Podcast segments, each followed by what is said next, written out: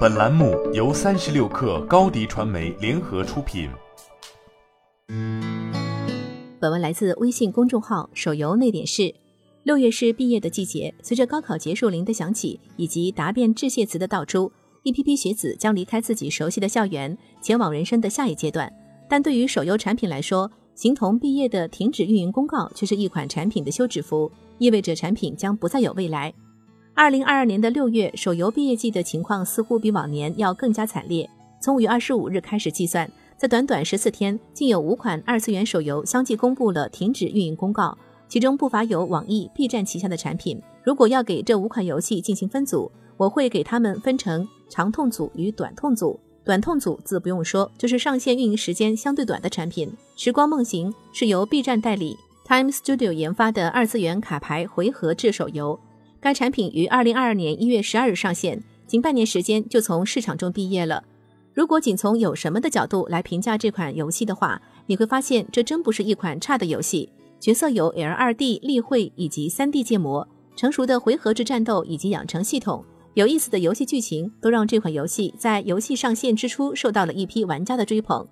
而或许是因为资金问题，又或许是因为运营规划的问题，研发团队在游戏正式上线后没能有效率的更新游戏内容，导致玩家基数与游戏流水一降再降，以致游戏几乎完全丧失了市场竞争力。如此的产品流水，自然让《时光梦行》成为了少数在半年内毕业的产品。《月神的迷宫》是网易旗下的二次元卡牌游戏。该产品于二零二一年七月二十七号开启公测。相比于一般的卡牌手游，《月神的迷宫》在产品设计上有许多的亮点，比如在游戏中加入肉鸽玩法，网易祖传的优秀人物美术以及类似公主连接的战斗系统框架，都让这款产品的卖相不差。而游戏公测送两百抽的宣传语，则更是一剂猛药，让不少想在游戏卡池里抽个痛快的玩家对这款游戏期待倍增。结果到游戏正式开服时，玩家发现所谓的送两百抽，其实是指玩家可以两百次重置一次十连抽的结果。感到被欺骗的玩家自然是选择远离了这款游戏，并顺手把游戏的评分砸到了五分左右。开服两百抽事件让《月神的迷宫》的玩家基数自开服过后就一直比较难堪，并让这款游戏在不到一年的时间内宣布停止运营。长痛组的产品们虽然没有在运营时间不到一年的节点草草收尾，但却难逃惨淡谢幕的命运。相比于短痛组产品比较清晰的毕业原因，长痛组的产品们则会因为多种因素而被画上休止符。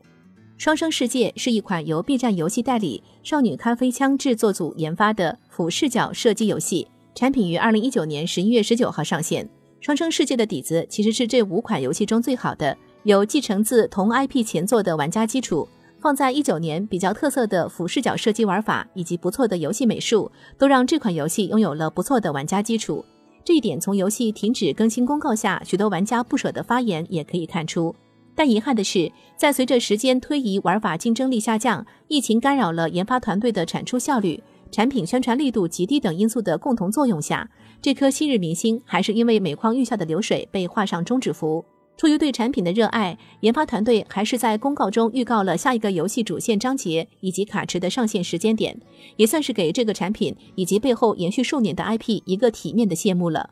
食戟之灵梦幻料理可谓是长痛组中真正又长又痛的角色，因为这款研发周期超过两年的产品，甚至还没有上线就发布了停止运营公告。